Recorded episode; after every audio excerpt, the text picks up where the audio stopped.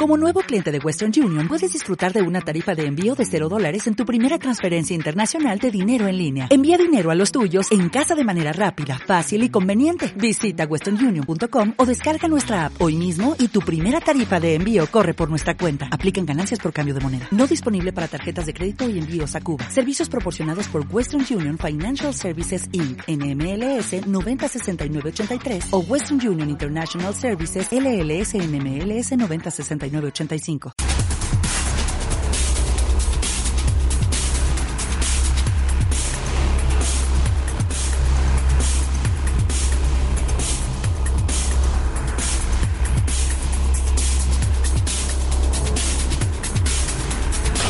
Esto es Cuarto de Guerra con Alberto Osorio, un espacio de libre expresión y debate sin censura.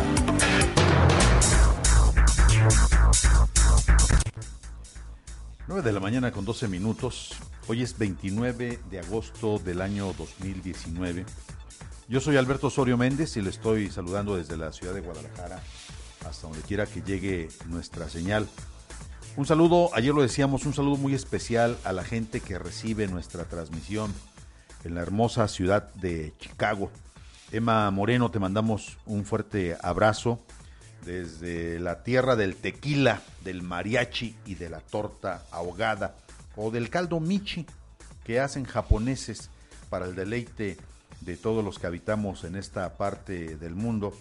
Un saludo además a una buena cantidad de jaliscienses que radican en la ciudad de los vientos, a Michelle Chávez, oriunda de la Manzanilla, en el estado de Jalisco, y por supuesto, para todos los que nos hacen el favor de escucharnos en diferentes regiones del estado de Jalisco y de otras entidades federativas. Hoy es jueves de sociólogos en esta transmisión de cuarto de guerra. Nosotros corremos a través de la plataforma de antenanoticias.com.mx y bueno, hoy ya se encuentra con nosotros el señor Jorge Montoya Orozco, a quien le agradecemos que nos visite de nueva cuenta esta semana. Jorge, ¿cómo te va? Buenos días. Sociólogo también, Alberto. Me va muy bien, contentísimo de compartir micrófonos contigo. Y también, además de ese buen saludo a, a los compatriotas de Chicago, también un saludo a todos los amigos, a todos los parientes que nos escuchan de vez en cuando por allá por el Valle de San Fernando, en California. A Daniel, a Clarisa, que de vez en cuando se conectan. Pues muchísimas gracias. Un fuerte abrazo para todos ellos.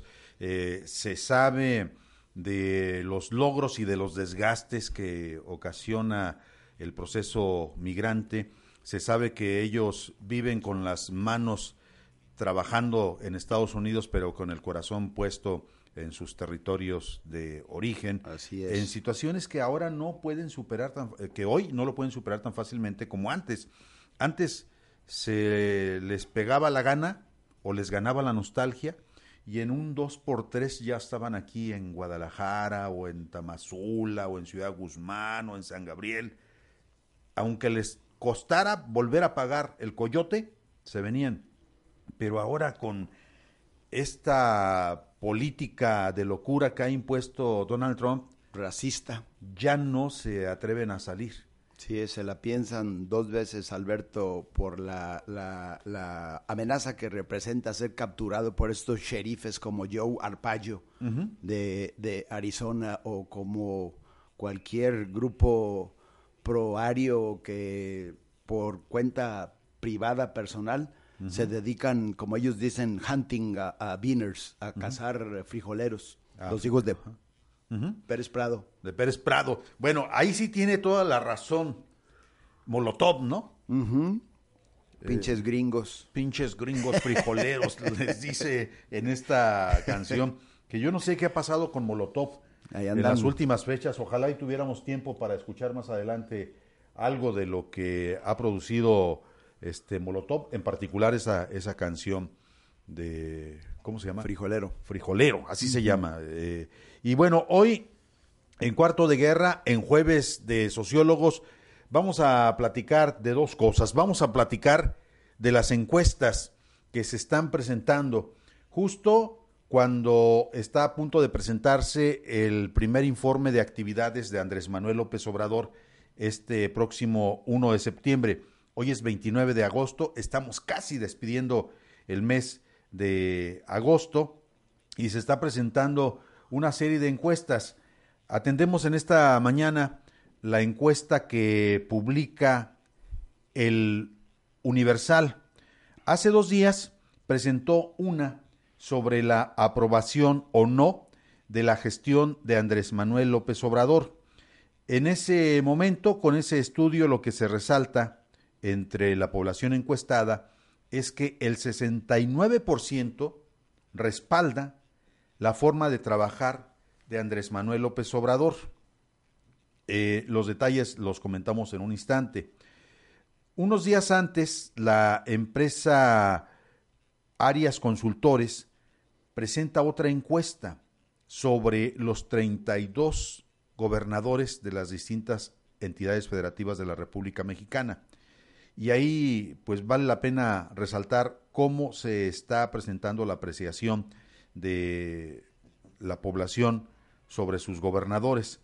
El de Jalisco no solamente sale reprobado, y ojalá no nos tumben otra vez la señal, o sea, van tres días que no la tumban o se desaparece o no sé qué diablos esté ocurriendo, pero es una encuesta en donde se asegura que el gobernador del estado de Jalisco, el señor Enrique Alfaro Ramírez, trae un nivel de aceptación del 19.5%. Y justo el día de hoy, el Universal presenta otra encuesta y me llama la atención porque lo primero que se destaca a nivel de los gobernadores, ellos dicen, hacen una encuesta ahora diferente a la que presentaron hace unos días. Dicen, ¿usted volvería a votar por quien ganó la presidencia en 2018? Y ahí le va. 76. 64% no se arrepiente de haber, de haber buscado la opción de Andrés Manuel López Obrador. En el caso de los gobernadores, no hablo en específico solo del de Jalisco, sino de los gobernadores en términos generales, el 70% dice no, no. O sea, la gente está reconociendo que se equivocó en la opción de gobernador. 22 dice, que no volvería a votar. Que no volvería a votar por el mismo. 22% asegura que sí. A nivel de presidentes municipales más o menos se mantiene la misma relación. 66% dice que, pues no, que se arrepintió. Y 26% dice que, pues sí volvería a votar. En caso de la presidencia de la República, eh, el 46%, aquí hay que aclarar, 46.8% sí volvería a votar por Andrés Manuel. No, perdón. Bueno, está empatado. 46.8 dice que, que sí, 46.8 dice que no. ¿Usted se arrepiente o no de haber... Es que está contradictoria esta encuesta, ¿eh? Dice la pregunta fundamental, la sustantiva. ¿Usted se arrepiente o no de haber votado por el presidente Andrés Manuel López Obrador en las pasadas elecciones? La, la nota, el número es 64% no se arrepiente. Confirman. Confirman que sí. 5.9% sí se arrepiente y el 21.8% dice que no votó por él. De tal suerte que ya cuando se ve acá lo que se está preguntando en términos generales, pues resulta un tanto contradictorio. Pero bueno, eso es algo de lo que analizamos este día. Eh, Jorge Montoya Orozco, pues estamos también a la espera del el señor este Alfredo Rico que nos dice que está atorado en el tráfico. El tráfico es una bronconona que se está reportando para todos los que tienen que circular en su vehículo, en su moto. Total que la gente está atorada en algún momento dado. Entonces, en unos instantes más, se suma a esta mesa de transmisión Alfredo Rico. Eh, platicamos sobre las encuestas que se están publicando y platicamos sobre otro asunto que también ha sido muy polémico durante esta semana eh, Jorge, el asunto de las villas panamericanas. Este, no sé si tienes el, referente, el pulso de cómo, de cómo se ha estado desarrollando esta discusión. Claro. Bueno, pues ahí tiene. Si le parece, no sé si ya tenemos lista la primera entrega del video de lo que está ocurriendo con las villas panamericanas, Felipe. Un ratito, me dice. Bueno, ok. Mientras lo descargan, vamos presentando un poquito de contexto de lo que significa villas panamericanas. Fue el gran negocio en la administración del señor Emilio González Márquez, el último emperador panista, el último gobernante en Jalisco del PAN, después de 18 años que fue de la claridad a la oscuridad este periodo, usted lo ha de recordar. Cuando los panistas llegaron al poder en el estado de Jalisco, ellos se presentaron con una carta muy fuerte. Alberto Cárdenas Jiménez, quien logró una votación histórica y quien era plenamente respaldado por amplios sectores de la población. A Alberto Cárdenas le gustaba que le dijeran mi gober. Así se identificaba, ¿no? Y te acuerdas que le ganó a otro señor que se consideraba un militante de cepa pura al interior del Partido Acción Nacional, don Gabriel Jiménez Remus, que después fue embajador, creo que en España. En España. Eh, fue exdirigente del Partido Acción Nacional, fue senador de la República, fue diputado local. O sea, Gabriel Jiménez Remus tenía un antecedente de, de, vida política al interior del Partido Acción Nacional que nadie se esperaba que un muchachito llegado a la alcaldía de Ciudad Guzmán le pudiera ganar, ¿no? Yo recuerdo todavía a Alberto Cárdenas Jiménez un día que vino a visitar al gobernador, en ese momento era Carlos Rivera Cebes. Me lo encuentro saliendo del estacionamiento que se encuentra ahí en Plaza de los Laureles, la que está frente al, Teatro de Gollado. Y me dice, le, pregunto, ¿no? Le digo, oiga. Plaza Liberación. La Plaza de la Liberación.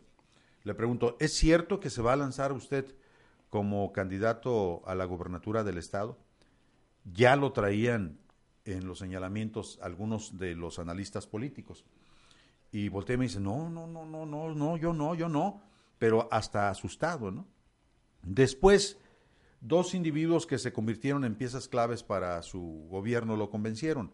Raúl eh, Octavio. Raúl Octavio, eran tres. Raúl Octavio, Juanito Sánchez Aldana, que a la postre eh, demostró que pues resultó igual de uña que, cualquier priista y Fernando Garza.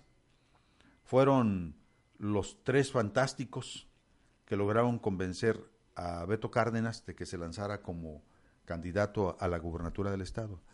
Recuerdo que en esa asamblea para la elección de candidato a la gubernatura, eh, pues sale victorioso Alberto Cárdenas y provocan el gran berrinche del el señor Gabriel Jiménez Remus. Eh, palabras más, palabras menos, dijo, ¿cómo es posible que este mequetrefe me haya ganado? Pues de qué se trata, ¿no? Él creía que por ser Gabriel Jiménez Remus, todo mundo al interior del PAN tenía la obligación de votar por él, y no es cierto. Ahí se comprobó que no. Bueno, Llega Alberto Cárdenas Jiménez a la gubernatura de Jalisco y bueno, tú lo recuerdas muy bien. Alberto Cárdenas Jiménez dio para tres gubernaturas, no solamente para la suya, ¿no?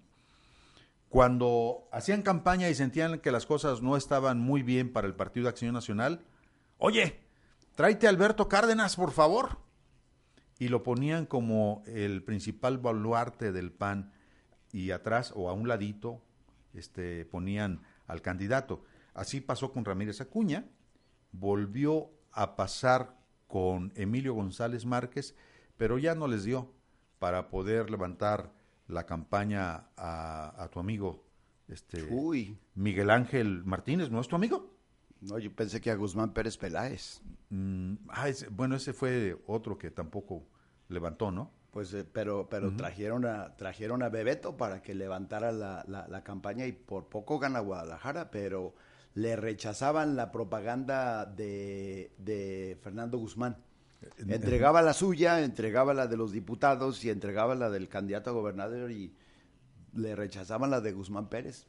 Fue un grave error de, de, de, los grupos internos el haber eh, dado el golpazo que dieron eh, entre eh, los Cortés y Fernando Guzmán Pérez Peláez a, lo que parecía ser lo más propio para que el PAN refrendara por cuarta ocasión y quitar quitar al exsecretario de salud Petersen, Alfonso Petersen. Creo Petersen hubiera ganado. Sí, yo también así lo creo, ¿no? Eh, a mí lo particular me cae bien Alfonso Petersen. Sí, pero le dieron un golpazo, así como se lo dio Bebeto, estos tres fantásticos a Gabriel Jiménez Remus en la, en la convención, así se lo dieron a, Alfonso Petersen con esa votación llena de acarreados, así estilo priista, donde pues gana eh, Fernando Guzmán. Sí, bueno, el asunto es que se vio más neutro, más más naturalito el proceso de triunfo de Alberto Cárdenas porque no hubo reclamos. En cambio, cuando hacen a un lado a Poncho Petersen de la contienda interna del PAN, cuando estaba también candidateándose eh, Aristóteles, pues ahí sí hubo reclamos. Incluso el propio Alfonso Petersen eh, hizo pronunciamientos muy fuertes, después le bajó, se diluyó y ahí quedó. Pero eh, el asunto es que en la administración del señor Emilio González Márquez se lanzan grandes negocios. Hubo un momento en donde Emilio González Márquez como gobernador dejó de invertir en el interior del estado y todo se concentró en lo que era su apuesta para la construcción de las famosas villas panamericanas. Entonces, el estado de Jalisco, en su principal centro metropolitano, observó cómo se levantaron edificaciones faraónicas para, para tratar de presumir un desarrollo que no correspondía al que Jalisco ameritaba en términos generales. Se construyó un famoso puente que los señores de Radio Metrópoli bautizaron como el puente atarantado, que oficialmente se llama el puente Matute Remus, en honor a este gran ingeniero y constructor de Jalisco, el que movió la telefónica. que estaba sobre el arroyo principal de la Avenida Juárez y la recorrió varios metros. Hoy ese edificio es emblemático y el puente atarantado es un puente que conecta de una zona de tierra a otra zona de tierra y que por abajo corre una gran cantidad de carros, no de agua. Y esto es el gran contraste de lo que se puede hacer en términos de lo que es una edificación. Un puente uno pensaría que siempre eh, se hace pensando en la necesidad de esquivar o las profundidades de una barranca o un gran río, pero en este caso no, en este caso solamente era para presumir que se podía circular muy bonito por la parte alta y a un lado ver uno de los edificios emblemáticos de lo que fue el desarrollo de la administración panista, el edificio del Hotel Río. Yo no sé de quién sea, pero qué certeza, qué puntería de los señores. Construir este edificio en donde iba a estar el hermosísimo puente atarantado. Ya está con nosotros Alfredo Rico, ex coordinador de la carrera de Sociología en la Universidad de Guadalajara. Alfredo, muchas gracias. ¿Qué tal? Buen día. Un gusto estar, estar con ustedes. Tú sí te paseas ahí por el puente atarantado.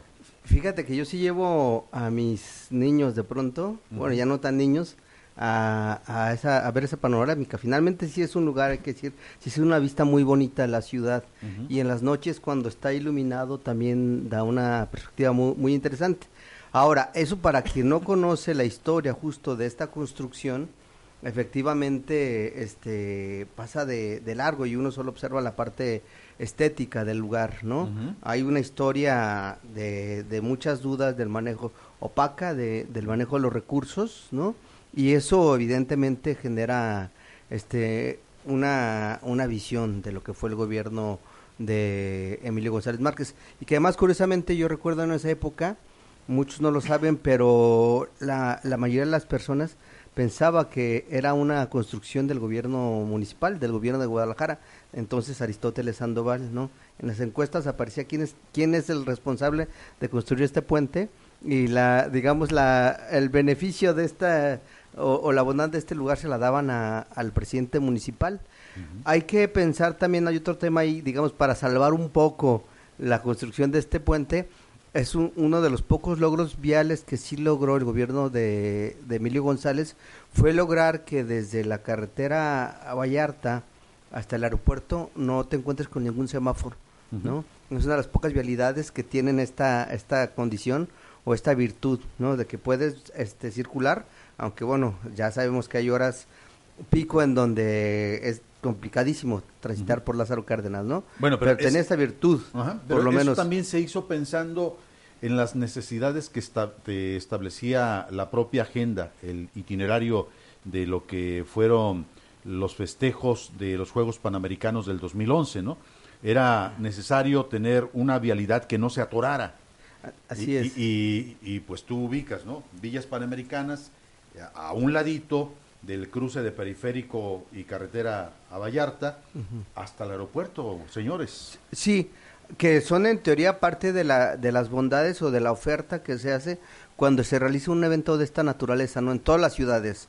La promesa es vamos a construir, vamos a invertir, porque será infraestructura que se, se quedará para el uso de los ciudadanos que son que forman parte de cada una de esas ciudades. Desafortunadamente la mayoría se convierten en elefantes blancos. En el caso de esta vialidad... En el caso de México, por, supuesto. En el caso de esta vialidad, por lo menos esa sí quedó y sí quien circula por esta vía sí tiene por lo menos esa, mínima ventaja. No no estoy justificando evidentemente al, al gobernador, al ex gobernador Emilio González, cuyos excesos. Yo estoy viendo panista. no, enamorado de la ciudad. Lo único positivo eh, fue para el sector así muy específico del deporte. Ahí sí habría que hacer un, un, reconocimiento que todo lo que se invirtió para el deporte, independientemente de quien haya sido, eh, eh, el, el, el, ese, ese, ese, esa apuesta todavía hoy permite que los deportistas jaliscienses sigan brillando en las disciplinas donde participan. Y se armó un buen proyecto así estratégico para todos los deportes Alberto como debiera ser esa inversión así como se le apostó al deporte así debiera ser también en educación así debiera ser también en cultura tener toda esa infraestructura todo el, el recurso que se le invirtió claro. y estaríamos hablando de otro estado pero específicamente fue en deporte por eso es que somos tan buenos en deporte hasta ahorita.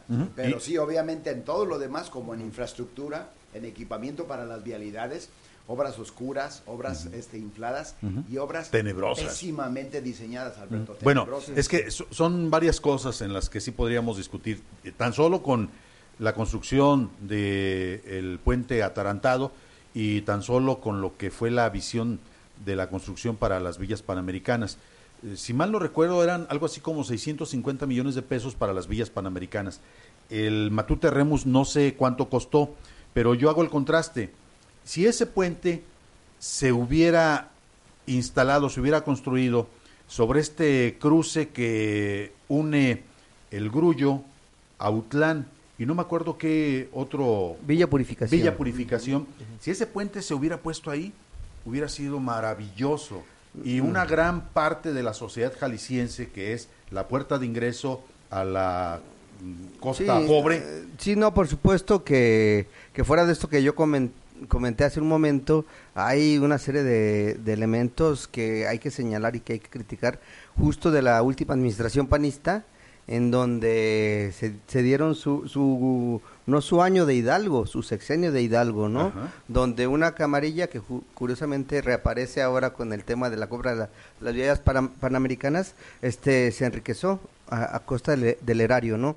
Eso eso es claro, eso le costó al panismo perder la simpatía que mantuvo durante tres eh, periodos de, de gobierno estatal, porque fuera de esas prioridades faltó mencionar el tema de salud, que también es un tema muy complicado. Con el doctor Carnitas. El tema, el tema de seguridad, ¿no? Que también es un tema que viene arrastrándose desde otra época y incluso el mismo tema de movilidad en la ciudad, ¿no? Donde este es, clara la fuerte inversión que se hizo para para fomentar y favorecer el uso del automóvil y no se no se favorecieron otro tipo de, de formas y medios de, de movilidad ¿no? De tal manera que 30 años, pero sí, más de 25 años sin invertir en tren ligero, por ejemplo, y sin invertir en, en, cuestiones como la bici pública, como mejorar el transporte público, que sigue siendo de pésima calidad todavía hoy.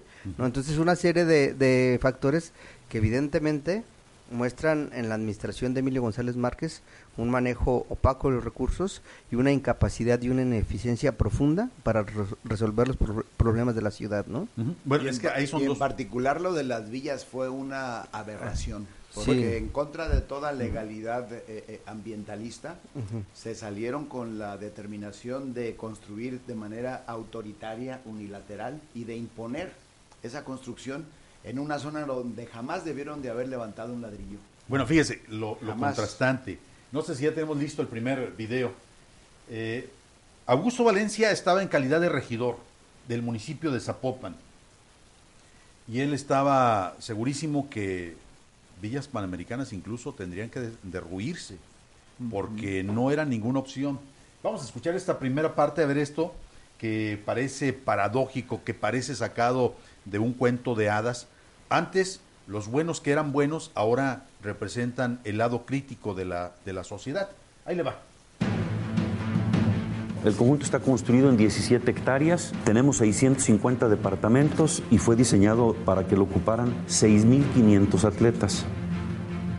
Así es, el día de hoy acudimos a las villas panamericanas, por fin, después de nueve meses de intentar ingresar a este complejo, tuvimos oportunidad de conocer el interior, sin duda alguna un proyecto arquitectónico importante, pero con muchas dudas sobre la ejecución. No encontramos evidencias científicas, argumentaciones sólidas sobre por qué ese complejo, ese edificio está allí, ¿no? Yo desde el punto de vista de desarrollador, no soy experto en hidrología ni en medio ambiente, etcétera, etcétera Aquí nos comentan que hay una capacidad de infiltración, pero habría que analizar que esa infiltración no esté generando una mayor contaminación al subsuelo. Estamos en una zona que es muy importante para mantener eh, el medio ambiente y la recarga de los mantos acuíferos. Quedan muchas dudas con las cuales se construyó la villa en términos científicos. Creo que es muy importante que se le haga esta mesa de trabajo técnico a esta gran inversión. ¿Qué cuesta más? Tener agua para la zona del Bajío y la zona metropolitana de la cual sabemos se alimenta una parte importante de nuestra ciudad de lo que se infiltra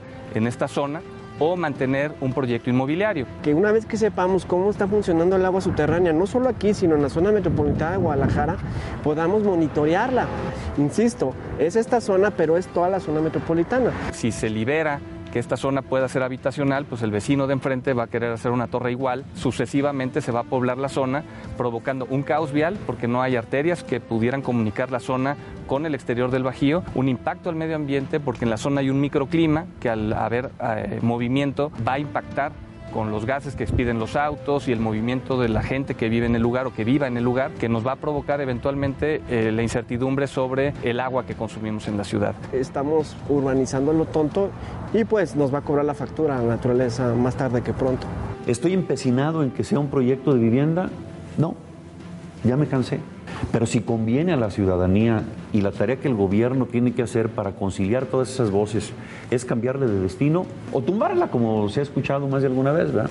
A mí me deben los terrenos y todos los servicios profesionales desde el proyecto hasta el día de hoy en el tema de administrar este proyecto. Y eso vale abril del 2012 355 millones de pesos. De entonces a la fecha, lo, lo mínimo que yo aceptaría es la inflación pero ya podría ser un helipuerto, una alberca, un balneario o tumbarla. O tumbarla, claro. Si la respuesta científica nos indica que es mucho mayor el costo, desde Movimiento Ciudadano no queremos fastidiar absolutamente a nadie. Simplemente si hay un compromiso con el desarrollador, que se liquide la parte del desarrollador y que el Estado se haga cargo del destino final de esta villa.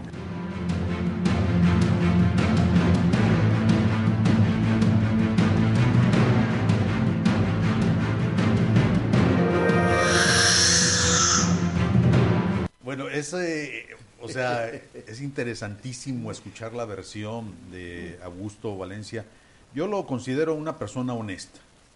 Yo no sé qué está pensando el día de hoy cuando se anuncia que se va a vender Villas Panamericanas en 1.500 millones de Sí, pero, pero como contexto habría que decirle al auditorio que Augusto Valencia en ese momento era vocero de, del partido Movimiento Ciudadano, justo los que ahora le quieren sacar este Provecho. provecho, a esta Ajá. a este espacio, ¿no? Sí. No, yo, yo aquí veo cu- cuatro puntos que me parecen relevantes.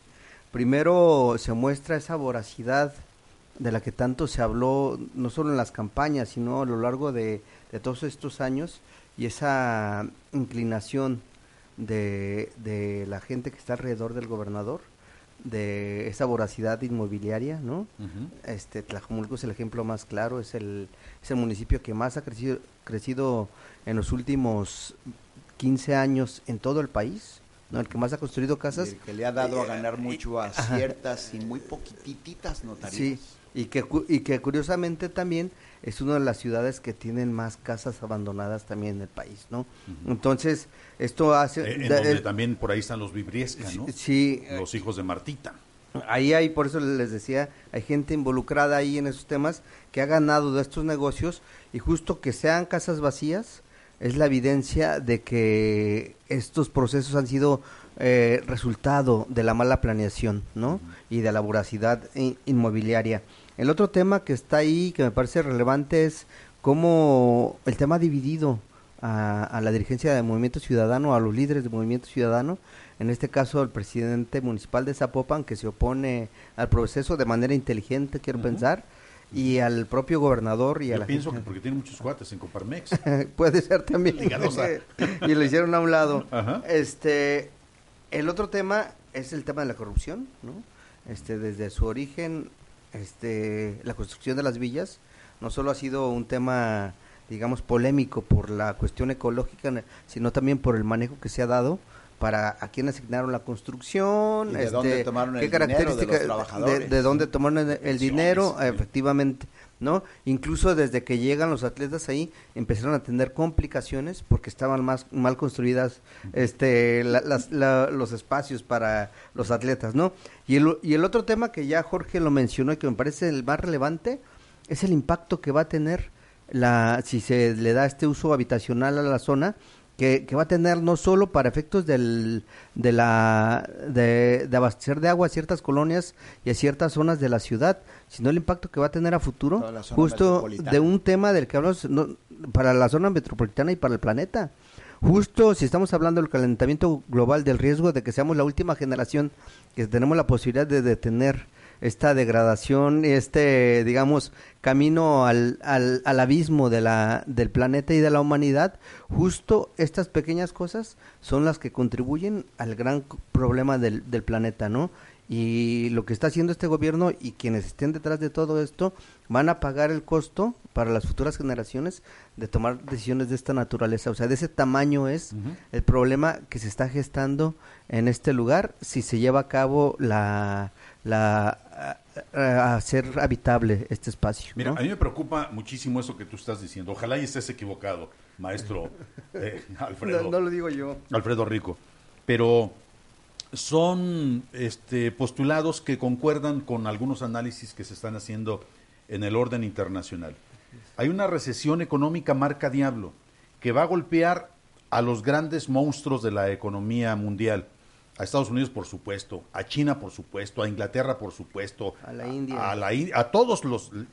Pero ¿qué va a pasar con aquellos pececillos flacos que se mueven en el mar de grandes tiburones como México, ¿no? Como nación y como representante de una economía, no sé qué lugar ocupe actualmente México en el marco de todo esto, pero junto a esto hay un grupo de expertos, de científicos que dicen la depredación que ha provocado el hombre está a punto de colapsar distintas regiones de- del orbe. Ponen como ejemplo el aumento de varios grados en las aguas marinas, ponen la forma como zonas que eran muy templadas en su clima, hoy tienen contrastes muy grandes. El mejor caso es, es Jalisco, ¿no? Eh, si esta forma, si en este año tendríamos alguna forma de, de catalogar lo que ha ocurrido con el temporal de lluvias, sería la granizada, la granizada y la granizada y los grandes desbordamientos que está habiendo por todos lados. Yo no sé qué está ocurriendo en la zona, por ejemplo, de San Gabriel. Las personas que más conocen la zona, dicen que se están conjuntando dos factores para la alteración del medio ambiente. La depredación, la tala inmoderada y la quema de la zona boscosa. A mí no me sorprendería que de la noche a la mañana ahí empezaran a construirse torres al estilo de Guadalajara, ¿no? Y no me sorprendería que una vez que saliera del gobierno el señor Enrique Alfaro, se pudiera comprobar que existe una línea de conexión entre constructores o entre parientes y algunos nuevos desarrollos que ahí pudieran ocurrir. Y nuevos, y nuevos campos aguacateros. O, nuevos campos de golf. Está preciosa esa zona de, Apango. Eso lo dejo solo como especulación, eh, como lo que pudiera eh, ocurrir. Ojalá y esté equivocado, ojalá y muy especulador. Eh, bueno, voy a otra cosa, que aquí te, te, te revierte eso para que tengas la noción de lo, de lo, de lo sucio que es nuestra élite política, independientemente del partido que representen. El señor Emilio González Márquez, a mi juicio, debería ser visto como el Duarte de Jalisco. La cantidad de dinero que no ha justificado, creo que lo decías tú hace dos semanas, son 7 mil millones de pesos, una cantidad igual a la que se le está acusando a Duarte no a la señora Rosario Robles, ah, por, la gran por la que está en, el bote.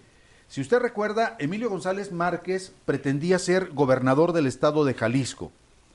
Llegaba al extremo de presentarse borracho en el programa de Sabadazo de Televisa para promocionar su imagen. Ha tenido a que Villas Panamericanas y los Juegos Panamericanos del 2011 le iba a dar para eso y para mucho más. Las grandes obras que se realizaron en torno a villas panamericanas fueron eso, obras de relumbrón, pensando en lo bien que iba a quedar Emilio González Márquez ante los posibles electores de la zona metropolitana de Guadalajara, pero sobre todo en el ámbito nacional e internacional. Eso nunca ocurrió. Mire, le, soy franco, le confieso algo que ocurrió con su servidor y Emilio González Márquez en una de esas convocatorias que hace el gobernador de fin de año para congraciarse un poco con los medios de comunicación. En esa ocasión me invitan, yo trabajaba para Proceso Jalisco, este, y creo que para Televisa concordaba de manera muy misteriosa mi, mi hábito de, vida en ese instante, pero eh, cuando Emilio me ve que llego a Casa Jalisco, me dice, ¿cómo estás, Beto? Muy bien, gobernador, ¿usted cómo está? Muy bien, vente, y me agarra. Emilio ya andaba alcoholizado en ese instante y me dice, yo quiero platicar contigo. Pues adelante. ¿Cómo nos ves en el gobierno? Le digo, pues Emilio, muy mal. A mí no me convencen. No, no, no, no, dinos cómo nos ves. Y me dice una palabreja, una frasecilla que me resulta, todavía me hace mucho ruido. Me dice, es que tú no quieres ver que estamos haciendo una revolución, que vamos a hacer una revolución. Le digo, ¿en serio? ¿Y eso cómo? Pues que no estás viendo todo lo que estamos haciendo. El señor gobernador me insistió y me dijo algo que me preocupó un poco. Me dice, ustedes en proceso nunca van a reconocer lo bueno que es este gobierno. Dices, bueno, es que nosotros no tendríamos que reconocerlo y no proceso, tendrías que demostrárselo a la población si es cierto todo eso que tú estás diciendo.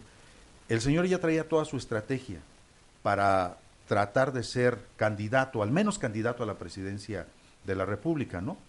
Me estuvo tratando de lavar el coco de lo bueno que era su gobierno. Después me lleva a su salita, su despacho particular que tiene ahí en Casa Jalisco, y me muestra una gran cantidad de libros que el señor tenía en reserva ahí para, para su consumo. Gran admirador de Pablo Neruda, ¿no? Y a mí me llamó mucho la atención que Emilio González Márquez tuviera predilección por este poeta de origen chileno. Comunista. Y comunista, ¿no? Eh, eh, porque Emilio González Márquez es señalado como una de las personas que pertenece al yunque. Y entonces le digo, mira nomás, ¿tienes tú libros de Pablo Neruda? Dice, sí, y tengo uno muy especial. Y saca un libro gordo, empastado, finísimo. Y me dice, mira, ¿qué te parece? hermoso el libro y más su contenido. Llévatelo. Y me regala el libro de Pablo Neruda. Juan Salvador Gaviota. Ah, no, no, no, no, Ah, el de- eh, el el, de de, Pablo Neruda. Y le digo, es que yo no lo puedo recibir. Y me empieza a presionar y en ese instante aparece Imelda Guzmán, su esposa. Y ya en la presión de los dos, este, tuve que aceptar este regalo. Y ahí lo tengo como un trofeo quizá de guerra o de la revolución de Emilio González Márquez. Pero Emilio González Márquez, yo insisto, debería de ser visto como el Duarte del estado de Jalisco de los panistas. Y es curioso y hasta paradójico lo que ocurre. Cuando se determina encarcelar a una persona por villas eh, panamericanas, no es Emilio, que fue el gran patrocinador del señor Alfaro. Es un individuo que tenía una posición mucho menor, intermedia, que ni siquiera tenía el caso haberlo detenido. ¿no? Y Porque después le vino la de y después le vino la debacle después le vino la debacle por la mentada y por fue. el y por el fracaso del macrobús Ujú. Y Toño Gloria no tuvo nada que ver con las villas fue con lo de Jalisco tú la casa de representación de Ah, Jalisco tienes en razón, Chicago tienes toda la razón. Chicago, Sí. así Ajá. es. Sí, no por las villas no ha caído nadie debiera de caer eh, eh, Emilio Sí. porque Las villas no, no- no ha sido todavía sujeto de, de investigación absolutamente, a pesar de todo lo que los propios medios han documentado de las irregularidades que hay en este caso, ¿no? Mínimamente, Y- mínimamente debiera de haber dos exdirectores de pensiones siendo investigados, mínimamente. Así, es. Y lo, lo paradójico y lo más triste de la historia es que no solo no hay nadie haciendo una investigación deteniendo a los responsables de este gran atraco las para las vender. finanzas, sino que ahora es un tema este que se está proyectando como un gran negocio para el gobierno del estado, ¿no? Con un argumento me parece hasta cierto punto absurdo, ¿no? de los trabajadores. que, que es recuperar los recursos de los trabajadores. Están locos. Los mismos trabajadores, yo escuchaba una declaración en donde dicen, ellos con toda claridad, que no puede ser a costa de el gran impacto que se tendría a la, al, al ecosistema, al medio ambiente de la ciudad, ¿no? Este Guadalajara, todo el mundo sabemos que el clima que nos hacía este uno de los espacios favoritos para la visita de turistas tenía que ver con la cercanía con el lago de Chapala, y, pero el otro factor y que, que poco se menciona es justamente la cercanía con el bosque de la primavera, ¿no? Exacto, que nos lo estamos acabando y por eso hoy Guadalajara padece estos climas y estas situaciones de las que ya mencionabas tú, Alberto, que son este, francamente dolorosas y que yo insisto, son la evidencia de lo que está pasando con el planeta, ¿no? Antes, hace, hasta hace cinco años uno veía las noticias, este, lo que ocurría en el oriente del, del planeta, lo que ocurría en otros países, eh, que, y que parecía una realidad lejana a la nuestra, ¿no? Hoy nosotros lo estamos viviendo cotidianamente. Así es. Y bueno, tienes Fíjate, toda la Alberto, razón. ¿eh? que de llevarse a cabo esta eh, eh, pretendida operación, sería el segundo grave error que si tú comparas los errores que le ocasionaron la derrota al, al- al- al gobierno de Emilio González Márquez en el siguiente proceso electoral, fueron parecidos a los que está cometiendo o que pretende cometer ya este Enrique Alfaro. Uno, el tarifazo, que parece que no va a dar marcha atrás y que ya generó la molestia entre la población y que se la va a cobrar la población en el siguiente proceso electoral a MC y que ya vaticinó eh, eh, eh, don Esteban Garay la desaparición del partido MC. Y el segundo grave error, tipo Emilio González Márquez, el intentar vender las villas panamericanas. Si lo hace, de por sí ya está reprobado en la, en la, En según encuesta. la encuesta. Cuando venga el siguiente proceso electoral, yo estoy seguro, Alberto, la población de Jalisco no va a refrendar su apoyo a MC Bueno, ni a sus candidatos. Hay que ver este material. Hacían alusión a la entrevista que concede el señor Pablo Lemus en torno al anuncio de venta de villas panamericanas y él da un dato que es sumamente preocupante. Las villas panamericanas tienen cuando menos seis amparos por los constructores que no están de acuerdo y que por supuesto serían los primeros interesados en que no se vendieran porque primero tendrían que defenderse sus propios derechos. Vamos a este material. Es una entrevista que concede Pablo Lemus a Canal 44, si mal no recuerdo.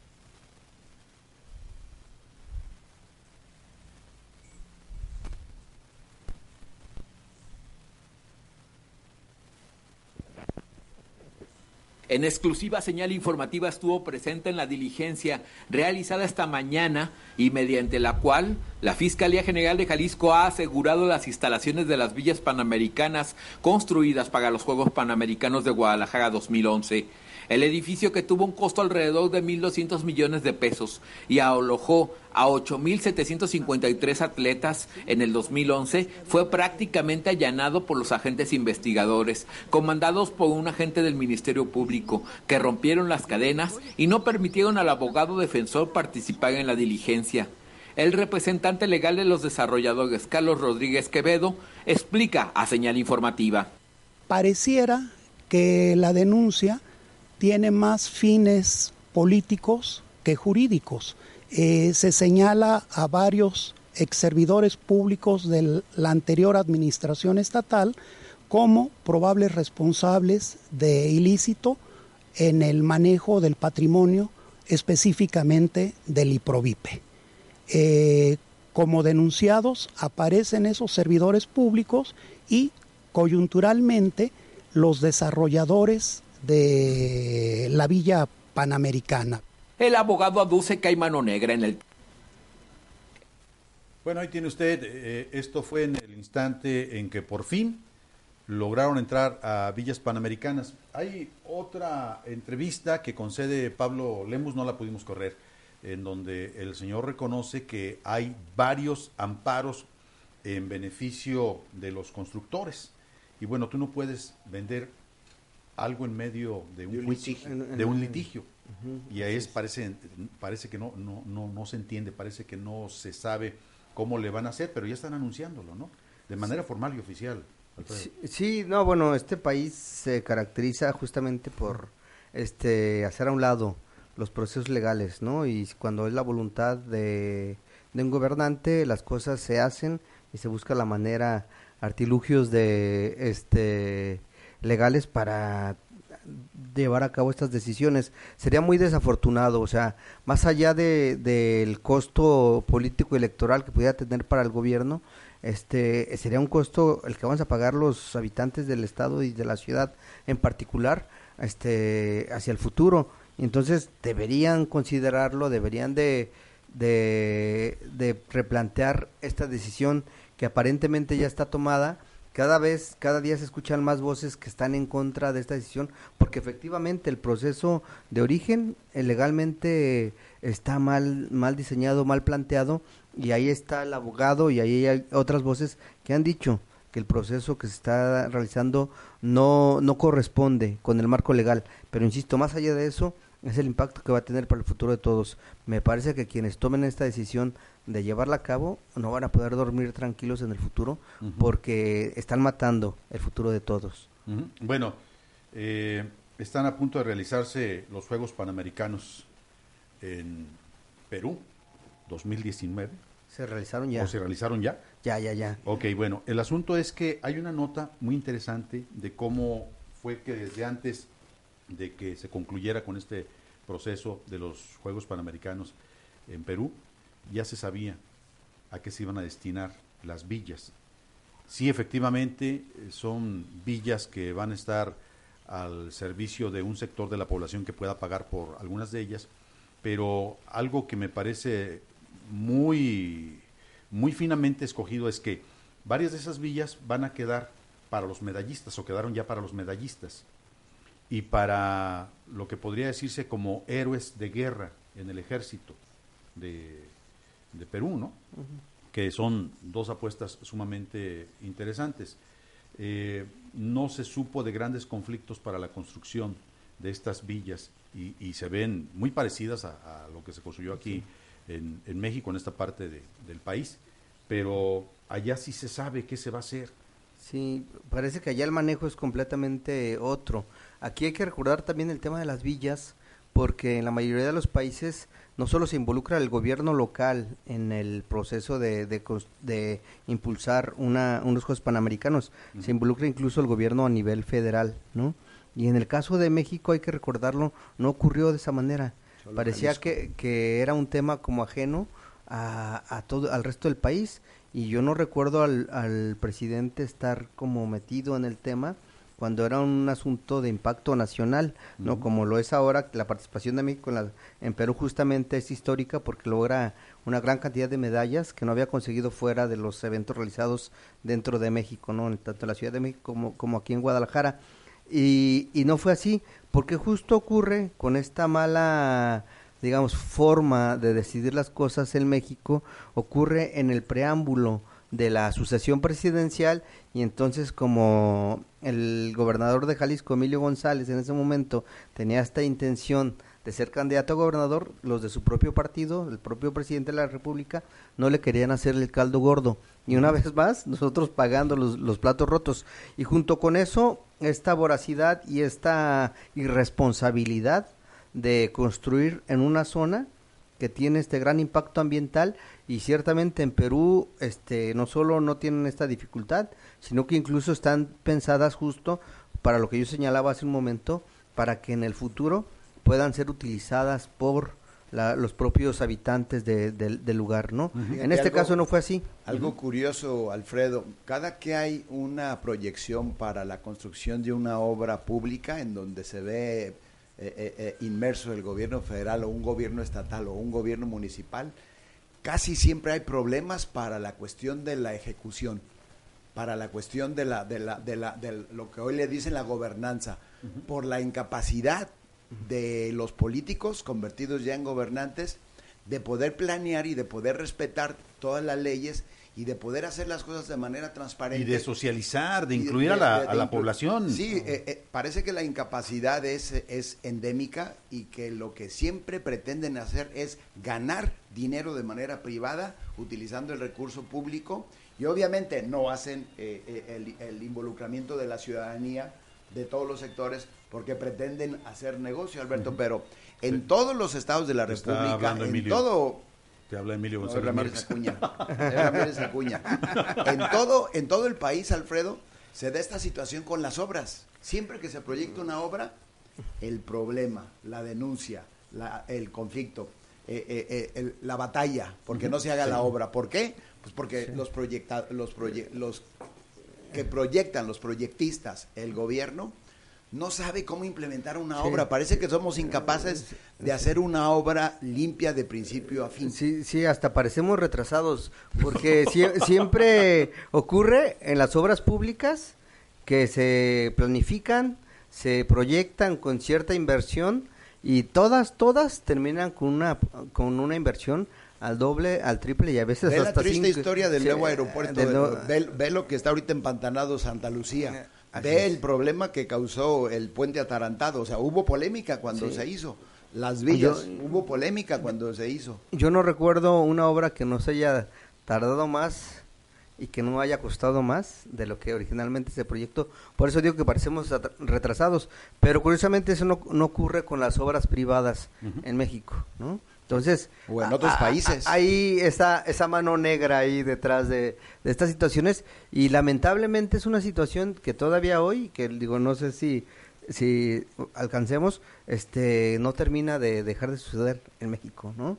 A pesar de que ya tenemos un nuevo gobierno, bueno, tanto a, nivel estatal como federal. Yo quiero que comentemos en estos minutos que nos restan algo de las encuestas que se están publicando a propósito de los gobernantes una encuesta que publica hoy el periódico El Universal.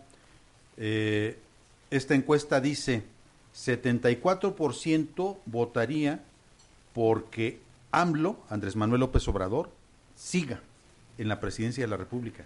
74%, o sea, caray, ¿qué, qué está pasando, no? Este, preguntan también sobre algunas cosas que preocupan a la población. Una, dice usted, se arrepiente o no de haber votado por Andrés Manuel López Obrador en las pasadas elecciones. 64% dice que no, que está contento. 5% si se arrepiente. Y luego hay otra información que a mí me llama mucho la atención. ¿Qué tanta confianza tiene usted? Y ya ahí eh, establecen distintos parámetros, ¿no? Por ejemplo, la confianza hacia la familia, el 84% hacia la iglesia, que en su mayoría somos católicos, dicen los que saben del asunto, 33% de confianza. Del gobierno de México está divididísimo ahí el asunto. 21% tiene confianza y 27% dice que tiene algo de confianza y 20% dice que no. Y luego, en el Instituto Nacional Electoral le va muy mal. Trae un nivel de aceptación del 13% contra negativos del 28%. Y luego, en las organizaciones de la sociedad civil, que aquí pesa mucho el discurso de Andrés Manuel López Obrador, un 10% tienen confianza, un 25%. En los medios de comunicación, hijo, estamos fritos.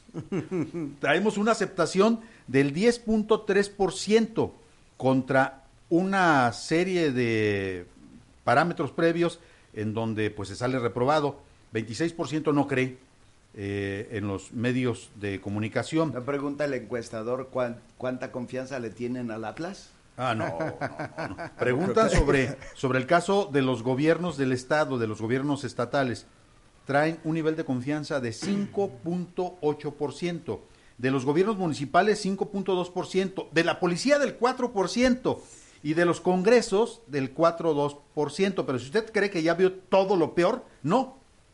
Los jueces traen un nivel de aceptación de 3.5% y lo peor de lo peor de lo peor son los partidos políticos. Traen una aceptación del 1.5%. Esto es lo que está ocurriendo en estos momentos en la República Mexicana. Ah, Esto lo, lo, publica el Universal. los políticos deben estar de fiesta, este Alberto. ¿Por qué? Porque ya no son el último lugar. Hasta el año pasado todavía en varias encuestas los políticos aparecían por debajo de los jueces y por debajo de, otros de otras autoridades, incluso de los partidos políticos, ¿eh? Entonces deben de estar haciendo fiesta en este momento por el resultado, ¿no? Porque ya salieron del último lugar. bueno, nos vamos a otra encuesta. Eh, esta encuesta la realiza eh, Arias Consultores. La da a conocer hace unos días. Es una encuesta donde se pregunta sobre la confianza que hay sobre los 32 gobernadores de la República Mexicana, de las distintas entidades federativas.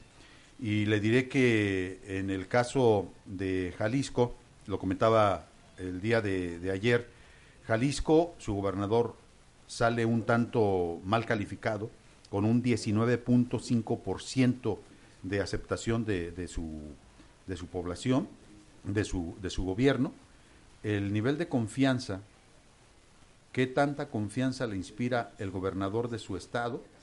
Déjeme decirle que Enrique Alfaro trae un nivel de confianza del 23.3%, o sea, muy bajo. Y luego, otra pregunta, ¿qué tanta ha disminuido la corrupción? Le preguntan a los entrevistados. En el caso de, de Jalisco, híjole, eh, Enrique Alfaro trae un, una calificación, hasta luego Jorge, que te vaya bien, de 10.7%. O sea, está, está tronado en el asunto del combate a la corrupción según la percepción de la población. ¿Ha mejorado la seguridad en el Estado? Yo creo que esto sí preocupa bastante, ¿no? 8.3% considera que sí ha mejorado la, seguridad. Estamos hablando solo del caso de Jalisco, eh, o sea, no, no, es, no, es, no es general. ¿Cómo te sientes viviendo en tu estado? ¿Es seguro o inseguro según estas dos opciones? Y bueno, solamente el 15% de la población se siente segura. Estos son los números que, que se arrojan sobre nuestro gobernador, ¿no? Sí, eh, y una, una, consultora nada más. Sí, es sorprendente cómo ha caído la, la confianza eh, en el gobierno del estado, en particular del gobernador. yo no recuerdo un gobernador que en tan poco tiempo haya caído de esta manera tan, tan estrepitosa.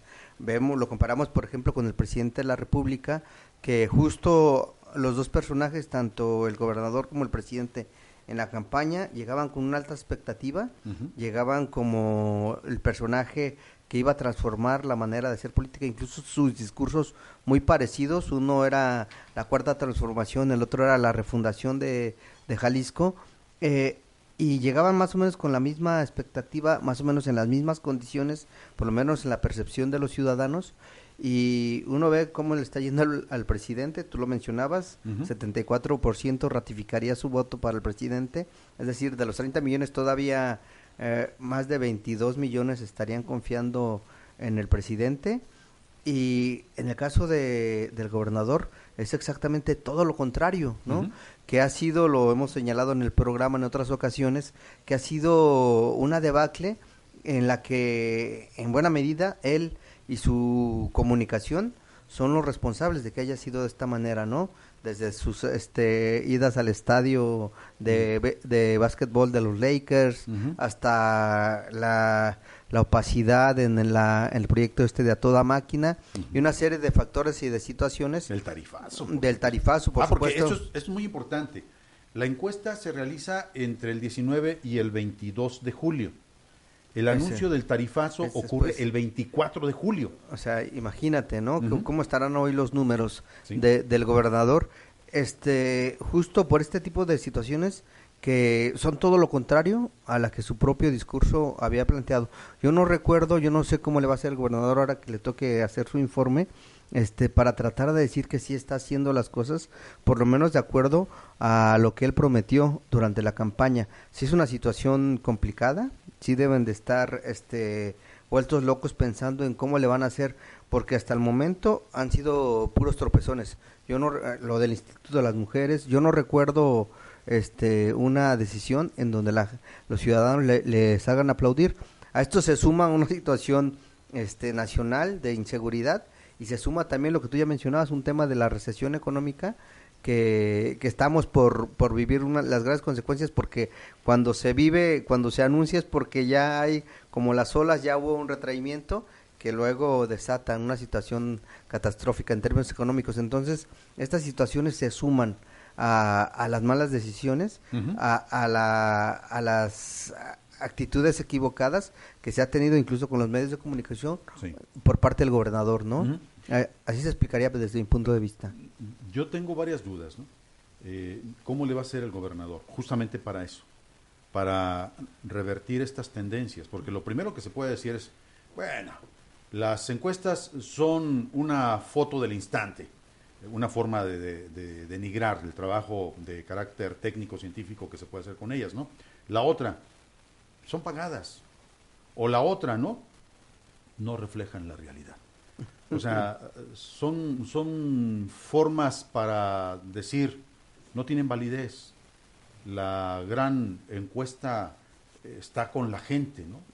Eh, habría muchas formas de tratar de hacerlo, pero el asunto es que en términos de lo que es la opinión pública, en términos de lo, de lo que es la conformación de corrientes de opinión pública, se está haciendo un muy mal trabajo por parte del gobierno del Estado de Jalisco. Se busca la presión, eh, tenemos la información de cómo este, el gobierno del Estado quisiera ver a varios de los comunicadores que marcan cuando menos cierta simpatía entre los escuchas, entre la ciudadanía, fuera del, del micrófono o fuera de sus periódicos o fuera de la televisión, ¿no? Y lo mismo sucede con eh, medios públicos que con medios privados. Sí. Eh, yo no sé, eh, creo Sí, que en el peor de los momentos no se estiló esto por el señor Guillermo Cosío Vidaurri, que era una persona muy dura. El propio Paco Ramírez Acuña, cuando un reportero dijo que lo estaban corriendo, un señor que hace una sección graciosa en Televisa, que se atrevió a sugerir que lo estaban corriendo por culpa del gobernador, el gobernador llamó a una edición y dijo, yo no soy el culpable de eso. A mí no me echen la culpa, ¿no? Pero no sé, ¿tú cómo lo veas? Sí, no, sería complicado desacreditar la- las encuestas. Primero porque esta ni siquiera, este, en apariencia por lo menos, tiene algún interés particular para, este, digamos, lacerar la, la imagen del gobierno de Jalisco, ¿no? Primero. Segundo, porque el propio gobernador y sus, su equipo más cercano siempre han confiado en las encuestas. Entonces sería la, el error más grave, ¿no? No asumir que, es- que están viviendo esta realidad. Pero hay una situación eh, que me parece que es la, la más clara de, de cómo, de por qué se está cayendo la imagen de, del gober- gobernador y tiene que ver con la contradicción en el discurso que han tenido. Ahorita lo mencionamos en el tema de las vías panamericanas, justo MC fue de los este, principales opositores. De los grandes y críticos. Ajá, y de los que más alzaron la voz en contra de la construcción de estas vías pa- panamericanas. También ellos fueron los que más alzaron la voz en contra de, del aumento a la tarifa del transporte público, ¿no? También ellos son los que más alzaron la voz con- eh, contra el tema de la, de la presa ahí en Temacapulín. Entonces, hay una serie de temas en donde ellos levantaban la voz, en donde el gobernador con esa energía, con ese ímpetu, con esa actitud este de confrontación, hablaba de que él iba a resolver el tema de la de la corrupción y el tema de la inseguridad. Y son temas en donde efectivamente no se ha visto ningún avance se ve esta contracción en el discurso e incluso el mismo justificándose de, de los muertos de, de las ejecuciones en el estado hablando de que es entre ellos no me parece que uno de los discursos más irresponsables que un gobernante puede decir en torno a una situación en donde a ellos les compete este atender esas situaciones no Sí, entonces me y parece ahí, que es- déjame te interrumpo tantito. Primero dice que es entre ellos y luego a los cuantos días empiezan a agredir a balazos y acabar con la vida de algunas personas de, ligados a la fiscalía o a corporaciones municipales. así es Y es cuando traes ese concepto de ese entre ellos, entonces dices, a ver, espérame, entre ellos significa que estos también están ahí, entre ellos. Ajá. Sí, justo, o sea, todo esto, si lo sumamos, porque efectivamente las ejecuciones no solo son de sicarios, ¿no? O entre sicarios, sino también hay autoridades involucradas, hay autoridades que han sido víctimas de estas situaciones, este, y todos los otros temas, si los vas acumulando, efectivamente se explica de cierta manera por qué en tan pocos meses esta caída tan tan grande, ¿no? Y si qui- quisieran desestimar las encuestas, me parece que sería un, un error de inicio, no solo de cara al proceso electoral, sino de cara a lo que viene, de, de lo que le espera a Jalisco con este gobierno que apenas tiene eh, siete, me- ocho meses de haber arrancado, ¿no?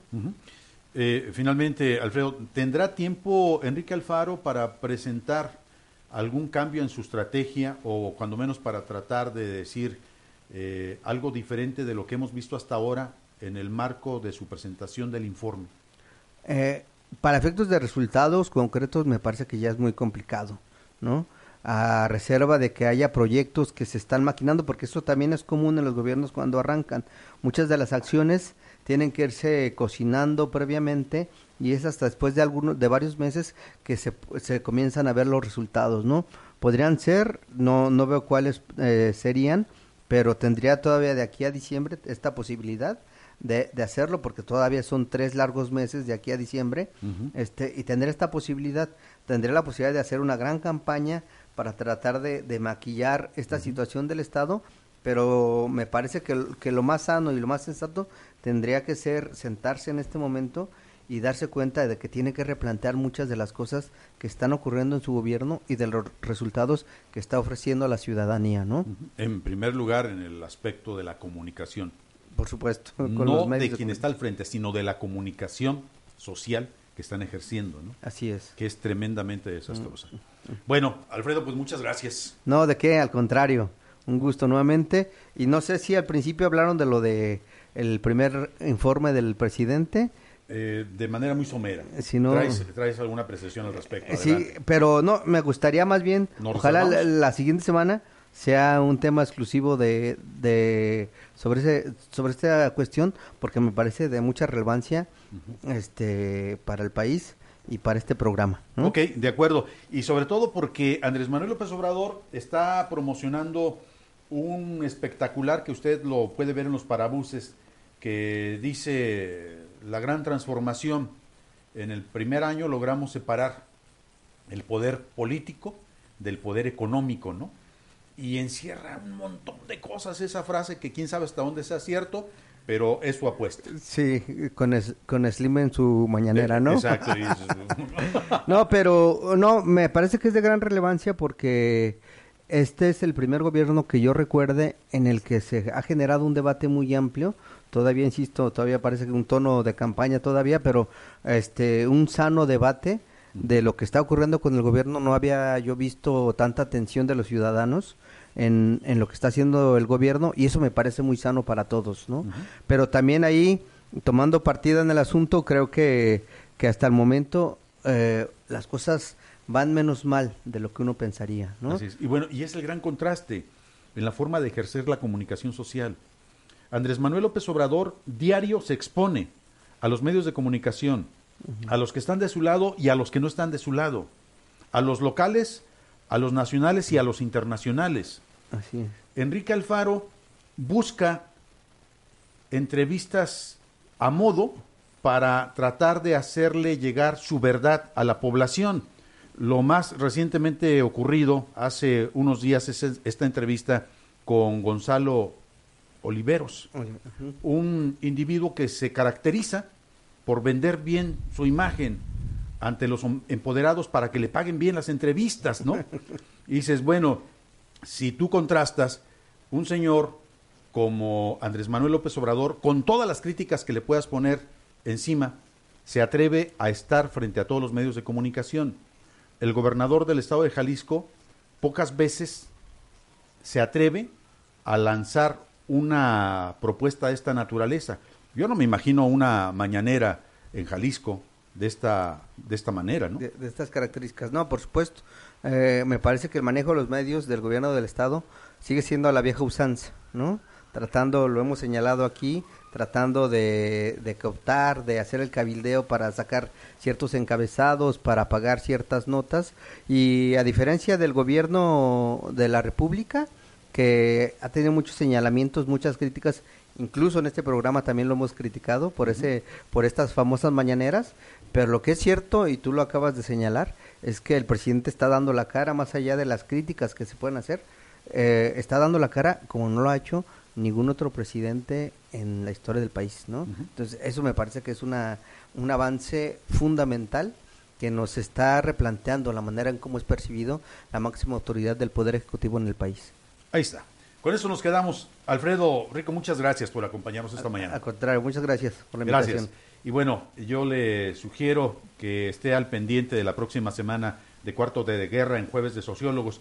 Analizamos este primer informe de actividades que va a rendir el presidente de la República, si mal no estoy en mis fechas, el 1 de septiembre. El sí, el próximo domingo, según yo. Así es. Bueno,